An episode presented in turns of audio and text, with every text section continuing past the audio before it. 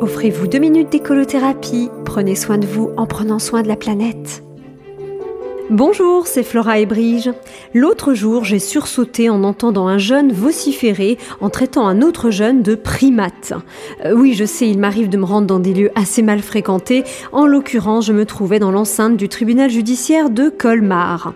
À l'évidence, le terme primate était ici employé dans un sens péjoratif, hein, le ton de sa voix ne laissant aucun doute sur ce point. Or, le mot primate vient du latin primas, qui signifie celui qui occupe la première place. Les deux hommes étant convoqués devant le tribunal correctionnel, ce différent était-il en lien avec l'ordre de passage?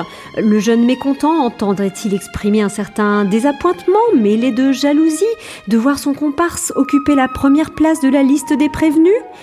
Ne décelant chez lui aucun accent ni signe me permettant de vérifier qu'il maîtrisait la langue latine, euh, j'en revins au terme de primate, qui, dans la langue française, qu'il semblait en revanche maîtriser, euh, au moins approximativement, euh, désigne le premier ordre de la classe des mammifères.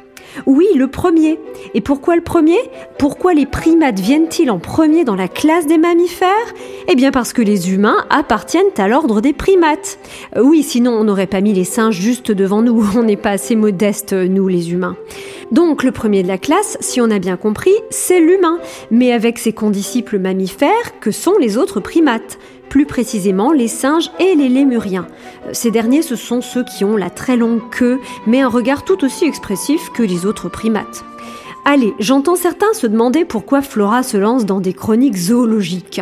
Je leur répondrai que j'envisage plutôt de me lancer dans l'éthologie, l'étude des comportements animaux et plus précisément l'étude de l'alimentation des primates.